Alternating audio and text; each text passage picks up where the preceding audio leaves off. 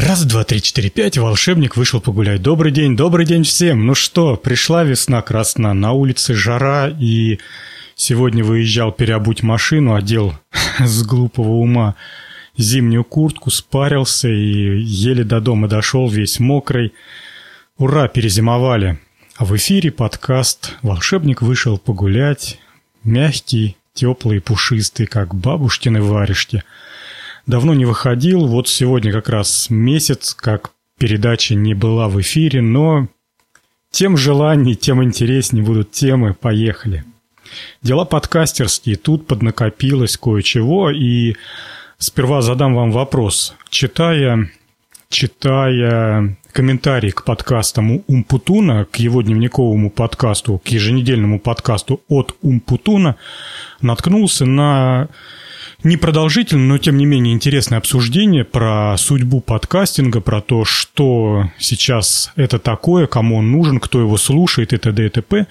И, по-моему, Гимлис ответил, что кому нужен этот подкастинг, когда есть видеоподкастинг, и поделился своим опытом. Он подписан на более чем 100 видеоподкастеров, сейчас их более точно называют, наверное, видеоблогеры – ну, в общем, он вот на этих чувачков подписан, и его умный телевизор, какой-то там Smart TV, имеет доступ к интернету, к ютубику, и он приходит домой, это он так рассказывает. Я прихожу домой, сажусь на диван или занимаюсь какими-то своими домашними заданиями, и вместо того, чтобы смотреть э, зомбоящик, я нажимаю кнопочку и начинает играть мой плейлист, составленный из видеоподкастеров. Я так понимаю, что если что-то интересное, он, может быть, и смотрит, а если он занят чем-то другим, то он как-то в фоне болтает, и звук, голос, речь, текст он воспринимает на слух, а время от времени отвлекается и смотрит, что же там происходит на экране. Народ, а вы вообще а, как думаете, считаете, чистый аудио подкастинг, он вообще еще имеет право на существование? Или все, видео, как, как говорили в фильме «Москва слезам не верит», кругом будет одно телевидение? Или все уже, кругом одно телевидение, видео? Я поделюсь своим мнением и спрашиваю вашего совета, потому что мое мнение э, в противорез идет э, вот этому сообщению Гимлиса. Мне удобнее слушать аудио. Видео я не смотрю, с трудом себе могу представить что я сел за компьютер, включил видео и сижу, просматриваю ролик за роликом. Как-то не очень интересно, время все время не хватает. Надо выделять какое-то компактное время, чтобы посмотреть типовой подкаст, видео подкаст где-то 15 минут, ну, от 5 до 15 минут. Аудио подкасты я слушаю в основном в машине, либо, э, если это дома происходит, то я параллельно чем-то занимаюсь, либо глубоким вечером, когда все улеглись спать, я сажусь и прослушиваю ленту подкастов за неделю. Но параллельно с этим что-то делаю, там на компьютере, привожу в порядок свой сайт, картинки расставляю. А, что у вас с видеоподкастингом? Слушайте, смотрите, черканите пару строчек, ну, если будет время, желание. Разговаривали мы в опытных на кухне, и была у нас одна темка про мужика, который совершенно подметки рвет в плане самодельничества.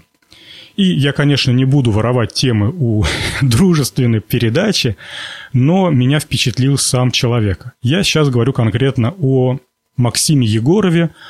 У него есть всякие странички во ВКонтакте. Ну и не поленитесь, сходите на наш сайт «Опытный на кухне», посмотрите. По-моему, в прошлой передаче была тема с, с его самоделками. Этот человек большой-большой дока во всяких самоделках. Любит он что-то такое, как Кулибин, из ничего сделать что-то, и довольно-таки неплохо у него получается. Прославился он с помощью YouTube, и его, честно, можно назвать настоящим видеоподкастером, видеоблогером, потому что его страница имеет множество довольно-таки качественных видео, и плюс ко всему у него некоторые видео миллионники, то есть их посмотрело более чем миллион человек. Прославился Максим своей поделкой, своей поделкой по превращению пластиковой бутылки в ленту, в термоусадочную ленту. Он берет несложное приспособление и через некоторое время а, у него получается вместо одной пластиковой бутылки пучок ленты, которую можно использовать для перевязки чего-то. Ну, не буду пересказывать, кому интересно, послушайте нашу передачу, мы там довольно-таки подробно все разжевали. А вот как человек этот Максим довольно-таки, мне, довольно-таки меня заинтересовал. По профессии он адвокат. И, казалось бы, да, где адвокаты, где находятся адвокаты и где находятся самодельщики, видеоблогеры, ну как-то вообще не стыкуются. Нашел я какое-то древнее интервью, прошлогоднее, по-моему, или позапрошлогоднее, и журналист спрашивал у Максима, представляете, вот он настолько стал популярным видеоблогером, что он попал в интервью, по-моему, а, журнала, интернет-журнала «Афиша». И журналист спрашивает, Максим, вот вы адвокат, а как так получилось, что вы выбрали эту профессию, смотрите, у вас же руки растут из того места, откуда должны расти руки. У вас же голова шурупит так, как должна шурупить голова. И он рассказывает, что в свое время он выбирал профессию, будучи подростком молодым, и у него стояла задача выбрать профессию, которая бы не урезала бы его свободу, которая оставила бы его свободным человеком, человеком, который может в любой момент заняться тем, что ему нравится, тем, что ему мило и так далее. Он взвесил все «за» и «против», и оказалось, что таких профессий на Земле две – это врач с частной практикой и это адвокат с частной практикой. Посмотрев на сроки обучения того и другого, ну, я рассказываю, как я пересказываю его интервью, поэтому тут мы, моей выдумки, в общем-то, нету. Он посмотрел, сколько учиться на врача, на адвоката и принял, наверное, разумное и трезвое решение, пошел на адвоката. Отучился, пошел в в гильдию адвокатов, или как у них там называется эта контора, где э, разрешают вести адвокатскую практику, получил все необходимые разрешения, и сейчас он никто иной, как частный адвокат, который берется и разруливает те или иные дела. Получается, что деньги на свою жизнь, на свое пропитание и увлечение ему абсолютно хватает, но зато время столько много, что все время он тратит на любимое занятие. Посмотрите его страничку на YouTube, посмотрите, почитайте его во ВКонтакте. Любопытный человек и интересная судьба и интересные выборы. Ладно, дальше идем. Заработал практически в полную силу клуб подкастеров. Адрес в интернете arpod.club. Очень простой запоминающийся адрес. Arpod, как мы раньше писали, arpod старый добрый зеленый сайт. И точка клуб, ну вот, в общем, как слышится, так и пишется. Там уже вполне представительная лента, там уже можно кое-что послушать, и участников там каждый день прибавляется по одному, по два. В общем, все развивается правильно, и похоже, что это заработало и заработает в дальнейшем, и похоже, что по крайней мере, одной половине человечества это уже стало интересно, это видно, это подкастеры туда присоединяются, свои ленточки публикуют, какие-то вопросы задают. Осталось узнать, вторая половина человечества, слушатели туда заходят. arpod.club, Алекс его, в общем-то, запустил практически в рабочем режиме. Остались мелочи, я с ним буквально на днях общался – он мне рассказал, какие там технические задачи еще стоят. Все это решаемо. И самое главное, что сейчас это все работает. Можно найти, что послушать. Можно легко перейти на страничку автора подкаста. Можно написать комментарий. Можно перейти на страничку с, на сайт или на страничку, э, где подкастер выкладывает свои передачи, и там подписаться, скачать. В общем, все, что нужно, там работает круто. Заходите, подписывайтесь, будет хорошо. И с подкастерских дел, в общем-то, на этом я закрываю эту тему, под тему, где только нашего брата-подкастера не встретишь. По своей профессиональной деятельности, по работе я пользуюсь таким популярным сайтом, как infostart.ru. Это такой отраслевой ресурс, где разработчики программного обеспечения для бизнеса, для учетных систем между собой общаются, обмениваются там всякими знаниями и т.д. и т.п. В общем, скучная-скучная наша специфика. Я, пролистывая в один из дней этот сайт в поисках чего-нибудь полезного, нужного для меня, обнаружил знакомую физиономию. Стал смотреть внимательнее, и да, действительно, я знаю этого человека. Это человек из, по-моему, из Владивостока или из Хабаровска. В общем, откуда-то из Дальнего Востока, по-моему, из Владивостока. Зовут его Иван Баринов, и этот человек был на Арподе, писал подкасты, я его комментировал, он мне отвечал, и я его знал только как подкастера, и как-то даже в голову не приходило, что мы с ним коллеги по профессиональной деятельности. И тут он пишет вполне себе вменяемые статьи, надо отдать должное, что у него дар хороший такой добрый дар писателя. Интересно читать его, и понятно, и толково пишет. С удовольствием я прочитал его статьи. Более того, как-то так по времени произошло, что его статьи были мне нужны, потому что один из моих клиентов как раз э, задал мне задачу, а я был недостаточно готов, чтобы отвечать. В общем, помогли мне его статьи. Спасибо Ивану. И вот бывает и такое в жизни. Плавно перехожу к работе, как раз вот такая переход такой удачный. На работе, на работе у меня как обычно, рутина, про нее рассказывать не хочу, не буду, но кое-что интересненькое произошло. Во-первых, я познакомился с большой а, глобальной корпорацией Эбби. Это те, которые FineReader пишут уже не знаю сколько лет. Я помню еще в 98 году FineReader уже вовсю работал, распознавать умел, и тогда сканеров-то толком не было, а FineReader уже был и был под DOS, под Windows. В общем, какие-то они, я даже не представляю, они уже сколько лет? Им лет 20-25 этим Эбби. А что я с ними столкнулся-то? Один из моих клиентов попросил проверить возможность распознавания паспорта. Дело в том, что через них, через этого клиента проходит огромное количество всяких иммигрантов. Они им, они э, их регистрируют и приходится вводить данные с разных паспортов. Таджикских, узбекских, ну, русские приходят, наши местные за услугами этой фирмы. И э, вводить информацию с паспорта дело оказалось затратным по времени. И бросили нам такой вопрос, такую задачу, проверьте, будет ли это работать, если мы будем сканер считывать. Я полез поискать, казалось бы, такая задача, лежащая на поверхности. Должно такого быть миллион.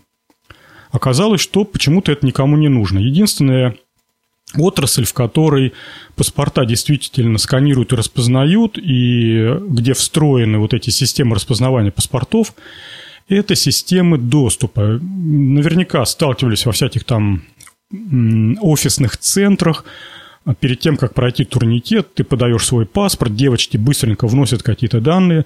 Вот есть э, системы доступа, с турникетами, с девочками, с компьютерами и так далее, в которых э, паспорт можно распознать, а не вводить с помощью человечка. Все хорошо, но у меня тут другая задача. Я стал искать, кто этим занимается. Оказывается, вот эта компания Эбби занимается и давно уже написала продукт, который называется Passport Reader.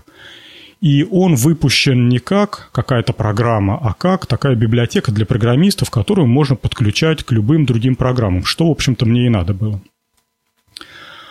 Программа у меня специфичная, не скрою, не секрет, это продукты от компании 1С, и подключить эббивский, вот этот вот эббивскую библиотеку оказалось, в общем-то, не с полпинка. И для начала мне было совершенно непонятно, как это сделать, потому что подключение оказалось нетиповым. Что меня ужасно порадовало, это то, что техподдержка компании Эбби, казалось бы, кто такой я, да, то есть я еще у них ничего не купил, я просто провожу эксперименты. И тем не менее, они отвечали очень быстро. За полдня я получал ответ, утром пишу, после обеда уже есть ответ. А, отвечали по делу, то есть я задаю ответ, первое же пришедшее письмо решает мою проблему.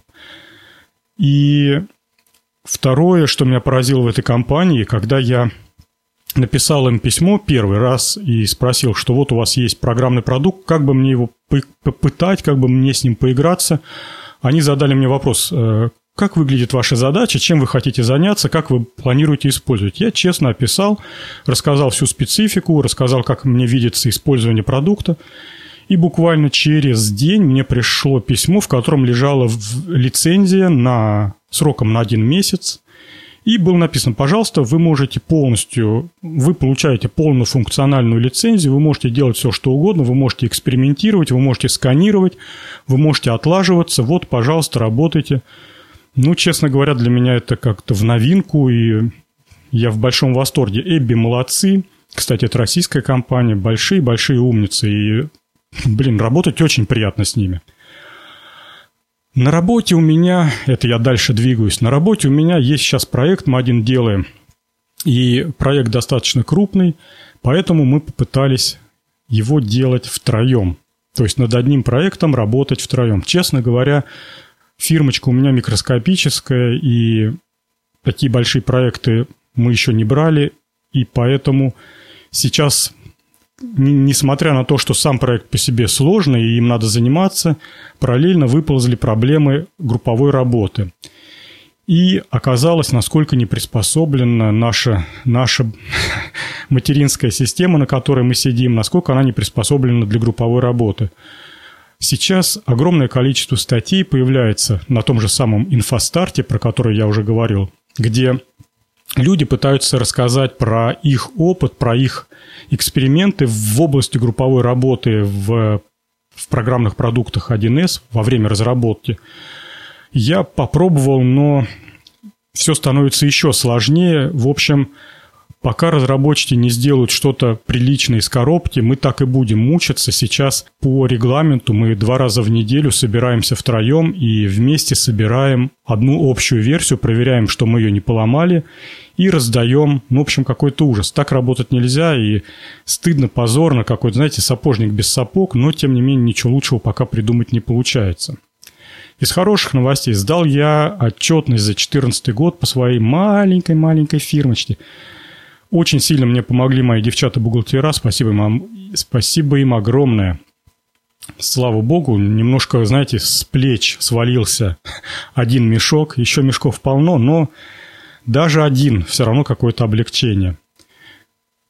Судя по нашим клиентам, кризис подбирается, и как ни, ни жалко это констатировать, в самом деле 2008 год был это так, кризис в газетах, а вот э, 2015 год, похоже, кризис наяву. Ладно, буду дальше смотреть, будем выживать, будем стараться, но что-то как-то прям явно не весело.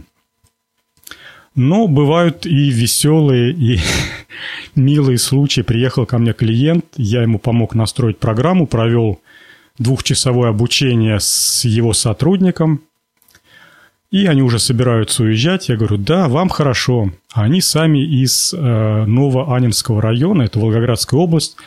Есть такой район с районным центром Новая Анна. И вот, в общем, они оттуда. Я говорю, вам хорошо, у вас там красота, лес сосновый, воздух чистый. И они такие сразу встрепенулись. А ты, говорит, к нам приезжай. Заодно, говорит, с нами позанимаешься, я говорю, ну, в принципе, почему бы нет, можно приехать даже одним днем спокойно обернуться. И тут они такие, не-не-не-не, не надо одним днем. Приезжай спокойно с ночевочкой, мы тебя разместим, вечером попьем самогоночки натуральной, утром выспишься, к вечеру поедешь. В общем, клиент зовет в гости. Ну, а почему бы не съездить? Тем более там и речка, красота. Я думаю, что летом можно будет посмотреть. Честно говоря, я там еще не был в той части Волгоградской области. Будет любопытно посмотреть на сосновые леса и на реки, горы. Рабочие вопросы закончились и переходим к домашним. Сейчас я сделаю глоток чаю. У меня на столе стоит отличный чай с лимоном. Домашние темы. Моя шиза. Опять собаки. Опять лают эти гребаные собаки под окнами. Надо мной смеется вся моя семья, жена, Говорит, за что же ты так не любишь бедных, миленьких, славных собачек, которые тяв-тяв, тяв-тяв и пошли по домам. Ни хрена они не пошли по домам, они всю ночь сволочи лают. Сегодня, не знаю, часа в два я только-только разоспался, только-только я провалился в глубокий сон со сновидениями. Ну, эти сволочи меня разбудили, а это еще, хочу сказать, окна закрыты. Пока еще по ночам холодно, и окна приходится закрывать. Вот, а что будет летом, не представляю. Начну опять писать во все инстанции. Не знаю, конечно, получится что-нибудь, не получится, но это не дело. У нас просто своры собак сумасшедших бегают. Дальше устроили мы тут на днях, пару недель назад, цирюльню на дому. На 23 февраля моя супруга детенышу подарила, как же это называется, электрическая машинка для стрижки волос. Вот. И ну, машинку такую, самую простую, не очень, не очень дорогую в общем не очень качественную. И эксперимент решили поставить на мне. Я не буду важничать, но волосы у меня очень жесткие, твердые, толстые. В общем, все парикмахеры, которые меня стригли, всегда делали мне, ну, не знаю, замечание или комплимент. Не знаю, как сказать. Я на это особо внимания не обращаю. Вот, и эта бедная маленькая, тоненькая, худенькая машинка, которая работает от одной батарейки или от двух, в общем, ей это оказалось не под силу. Но процесс-то значит, и бросать его нельзя. В общем, мучили меня час. В результате получилось такое клоками стриженное чудище. Пришлось идти в парикмахерскую. Поэтому, поэтому что, какой отсюда вывод можно сделать? Не стригитесь дома? Да нет. Кстати, меня все детство пока я был маленьким мальчиком, ну, там, может быть, лет до 12, стриг отец ножницами. Сажал, закрывал простынкой белой. И как-то ему все это удавалось. Я, когда уже стал взрослым человеком, а у моей сестры появились дети, мои племянники, я решил попробовать помочь сестре подстричь, а тогда как раз 90-е годы было, денег не было ни у кого, ни хрена. И поход в парикмахерскую – это, конечно, было событие, поэтому было принято решение сэкономить. Ножницы мне вручили, это был, был мой первый опыт. Признаюсь честно, что опыт был похож на то, что делали со мной. То есть ничего не получилось, постриг я бедного мальчонку клоками. Тут я отоварил наконец-то свой подарочный сертификат, подарил мне брат на Новый год сертификат в музыкальный магазин. И долго я думал, что бы мне купить, и потом выбрал, в общем-то, беспроигрышный вариант, пошел и купил струны, струны для гитары, для шестиструнной, для своей. У меня, в, у меня вообще-то очень хорошая гитара. Она китайская, но я ее купил, не знаю сколько, лет 8-10 назад. И она настолько вот, ну не знаю, она звучит великолепно. У нее глубокий бас. Вообще классная, классная, классная, классная гитара. И для нее я всегда покупаю хорошие струны американские фирмы Elixir. Не знаю, есть ли среди вас люди, которые любят побрынчать для своего удовольствия.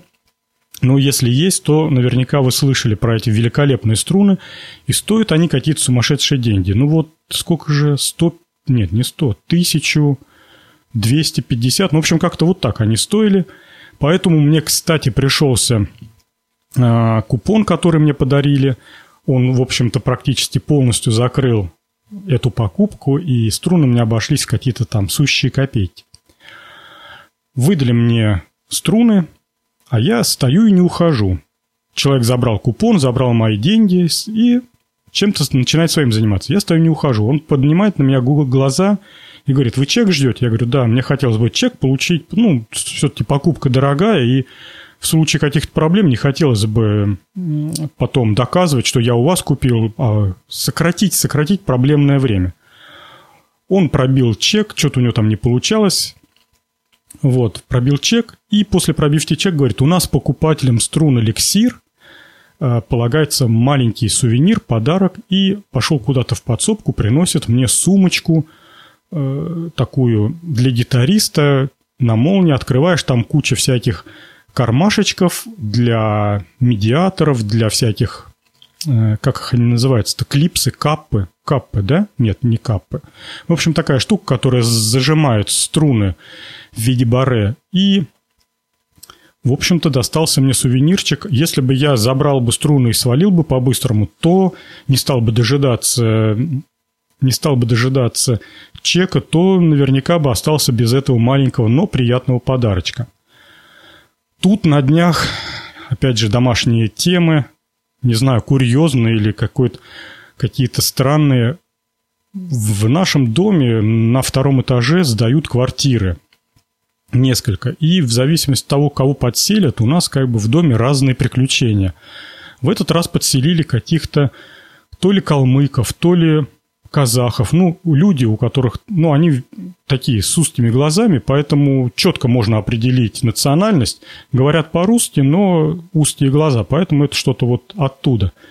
Ничего не имею против этой национальности, но люди сами по себе, как люди, вполне странные. Во-первых, они по вечерам что-то такое готовят ужасное, и не знаю, то ли они на свином жиру все готовят, потому что весь подъезд прованивается вот таким густым, едким запахом еды. И тут в какой-то вечер звонок в дверь, а время уже часов в 10, звонок в дверь, я уже даже ко сну начал готовиться.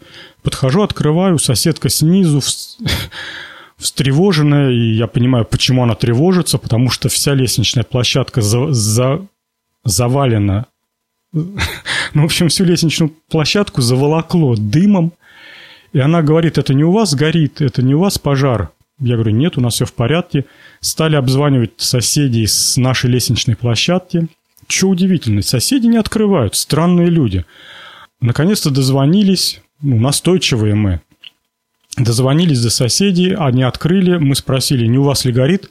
Они ответили, нет, не у нас, закрыли дверь и все. Странно, я вот этого не понимаю, ведь если в самом деле беда, если в самом деле пожар, ну, у тебя не горит, супер, ты закрыл дверь и сидишь в своей комнате, что ли, или как? Странно, в общем, непонятно ничего. Стали разбираться, в чем дело. Короче говоря, Правда, мы так и не нашли, хотя, может быть, вот та соседка, она такая тетка боевая, может быть, она и нашла правду. Но в ту минуту мы правды не нашли, э, открыли окна, дым развеялся, а нового не появилось. Было принято решение, что все-таки мы не горим, но я подозреваю, что, э, судя по запаху дыма, я сразу сказал, что это не пластик, Обычно, когда пожар, то начинают гореть проводки, всякие электрические кабеля, воняют всяким пластиком, резиной, вот этой вот шнягой. А это пахло горелой едой, не мясом, а горелым жиром каким-то. Скорее всего, это эти черти э, опять что-то поставили на плиту, уснули. То ли они бухают по-черному, то ли у них еще какие-то проблемы. Ну, в общем, какие-то левые у нас. Левые у нас соседи. Так, что у нас там со временем? Сейчас я гляну. Угу. Ладно, хорошо, поехали дальше. Что я так долго не выходил в эфир? Так, стоп, я сейчас сделаю глоточек своего замечательного чаю. Требовалась помощь. Требовалась помощь моим близким людям, и очень много это отнимало времени и внимания. Слава богу, что все налаживается, похоже, что все становится на свои места, так как и должно быть. Поэтому хорошо и, и, слава богу. Вот, и пока я, пока мне приходилось часто бывать э, в больнице, помогать, и в больницу пускают в бахилах. Ну, это общеизвестный факт. И я обратил внимание, когда я пришел в аптеку покупать бахилы, то в одной аптеке с меня взяли 4 рубля, в другой 5 рублей. Деньги небольшие и э, абсолютно доступны, и, в общем-то, не за то хотел я сказать, а то, что меня заинтересовало. Я примерно представляю себе, что такое бахилы. Ну, сами видели, да, полиэтиленовая пленка, причем очень маленькая, спаяна определенным образом, в общем-то и все. Наверняка паяет ее робот, а паяют ее, ну, не робот, а такая машина-автомат. Я нашел эту машину, которая паяет э, бахилы. Делает она какие-то сотни штук за минуту, пленка стоит копейки – в общем, в себестоимости бахилы, на мой взгляд, должны стоить копеек 20. А, я не думаю, что бахилы стоят дороже, чем обычный полиэтиленовый пакетик, который нам бесплатно выдают в, в супермаркетах, в магазинах. Ну, пусть они стоят чуть-чуть дороже из-за особой формы. Я стал лазить по сайтам оптовиков, те, которые в опт продают для аптек, для поликлиник. Оказалось, что цена бахил э, в опт около 65 копеек. Ну, там чуть дороже, чуть дешевле. Ну, скажем так, от 60 до 80 копеек. Это в зависимости от качества, от толщины пленки. Их можно купить. Вы понимаете? То есть, если взять, например, там даже те же самые 80 копеек, то наценка в розничной сети от, от опта это получается 600%. Ну, там в 6 раз, грубо говоря, да? Ну, это какое-то сумасшествие. На мой взгляд, это вот, вот тут все проблема, какое-то рвачество, что ли. Я даже не знаю, почему так поступают. В, глаз, в голове не укладывается. Причем эти же самые люди, которые делают вот такую наценку на товар, они потом праведным гневом возмущаются, когда подходят, я не знаю, там, к прилавкам магнита и кричат, твою же мать, курица, она стоит 80 рублей в закупке, а у вас она 210 в продаже, вы наценяете 200%. Дорогие мои, наценяйте ваши бахилы на 100% хотя бы, пусть они стоят рубль 50, и тогда вы можете топать и праведно кричать в продуктовых магазинах, если вас что-то не устраивает. Ладно, домашние темы кончились. У меня тут последняя тема осталась. Вы как-то проголосовали, что, мол, долой музычку, но это же не обозначает, что мы не можем про нее поговорить. Две новые пластинки вышли, которые я, ну, сказать, что заслушал нельзя уже, потому что пластинок как таковых физических нету, но с помощью компьютера и прочих технических средств я без остановки слушаю две пластинки, которые на меня произвели большое впечатление. Это пластинка Дениса Третьякова, группа «Церковь детства». Денис большая-большая умница, и вообще это гений, музыкальный гений нашего времени, нашего человечества. И когда будет потом составляться, знаете, вот как сейчас, а в начале 20 века были великие русские композиторы, которые заложили основы, там, т.д. вот это вот вся вот академическая мишура. И вот через какое-то время, лет через 20-50, будут говорить, в молодой новой России, в которой отсутствовала музыкальная культура и т.д. т.д. т.д., заложили основы и будут перечислять. И в том числе я уверен, я почти наверняка уверен, что имя Дениса Третьякова будет вот в той когорте тех, кто заложил, основал, создал и так далее. Он большой, большой, большой молодец и большой, большой человек. У него что-то, конечно, в голове там не в порядке. В хорошем смысле слова он абсолютно здоровый. Тьфу-тьфу-тьфу, будь здоров, Денис. Но написать такие песни, написать такие слова, причем он уже, как бы вам сказать, он уже многие-многие годы пишет вот в таком русле. Рассказать его стиль сложно. Это что-то такое черное поклонение кроту. Стало понятней? Вряд ли, да? Ну, в общем, надо слушать, надо сопоставлять странные черные темные песни, которые хочется слушать, которые интересно слушать, которые слушаешь и находишь что-то новое. Или знаете, как бывает? Ты слушал, и фраза проходила мимо ушей. И вдруг, вот как сегодня буквально, а, умер великий русский писатель Распутин, и у него было произведение «Прощание с матерой». Матера – это женское имя, если я все правильно понимаю. Или это так мать называют. В общем, не знаю, надо еще в Википедии полазить. Вы представляете, сегодня я э, смотрю новости, говорят, что умер вот этот Распутин, что у него великое произведение, русская классика, можно сказать, «Прощание с матерой». А всю неделю я слушаю пластинку Дениса Третьякова первой песни. Да-да, «Прощание с матерой». Первая песня, она замечательная. Ну, всегда на пластинках первую песню ставят боевую. Должна она показать красоту будущей пластинки. В общем, какая-то э, магия и чудеса – Послушайте Дениса, это, конечно, круто, просто, просто нереально и большой он молодец. Вторая пластинка – это моя любимая Ольга. Ольга Арефьева, группа «Ковчег». Плодовитая девушка, я был на ее концерте, она большая умница, она вся в музыке, она вся в театре, она вся в танцах, у нее там э, в голове у каждой песни есть подобающий этой песне танец. Она, в общем-то, ну, она крутая тетка, и то, что она делает, это, а, опять же, золотая полка русско- русского песнопения. Выпустила она новую пластинку. Пластинка просто офигенная. Давно я не слушал у Ольги такого веселого, задорного. Предыдущие пластинки были классные, но они все были такие темноватые, что ли. А я люблю у Ольги слушать веселое, светлое... Ох, веселое, светлое, доброе. Поэтому Вот новая пластинка 15 года выхода, прям всячески рекомендую. В шоу-нотах напишу название пластинок, э, еще раз укажу авторов. Я все это слушаю во ВКонтакте, нашел прекраснейшую группу во ВКонтакте, где выкладывают все новые пластинки. Там все можно послушать, прям не наслушаюсь, не нарадуюсь. Из, из последнего все, заканчиваю на этом, потому что уже по-моему, даже ноутбук включил вентилятор и чем-то шумит, так что я даже в наушниках это слышу. Значит, из, э, из почитать. Начал я тут читать Лукьяненко. Да-да, не смейтесь. Я, оказывается, «Дозоры» Лукьяненко не читал. Я посмотрел когда-то фильм про «Ночной дозор» и, по, и решил, что все, я книжку знаю. Оказывается, «Ночной дозор» фильм – это всего лишь одна глава первой книги. И тут, в общем-то, пропал мой сон.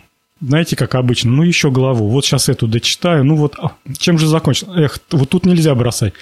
И пока я себя уговорю, что вот тут надо закончить и спать ложиться, проходит куча времени, и уже спать пора, и, и утром встаю, еще бы полчасика покемарить бы. В общем, открыл для себя Лукьяненко, открыл для себя Дозоры, пока, ну, пока очень нравится, добиваю первую книжку, а их еще пять всего шесть. Лукьяненко сказал, что вот, я выпустил последнюю в этом году, последнюю книжку, она как раз в этом году вышла. Все, дозоры закончились. Белый маг, или не белый, светлый. Светлый маг, маг. Антон Городецкий выполнил свою миссию, и чего там с ним случилось? Не раскрывайте мне этого, я сам дочитаю и узнаю. А на этом все, дорогие мои. С вами был Евгений. Подкаст «Волшебник вышел погулять». Добрый и пушистый, как бабушкины варежки. Всем пока. Увидимся и обязательно услышимся.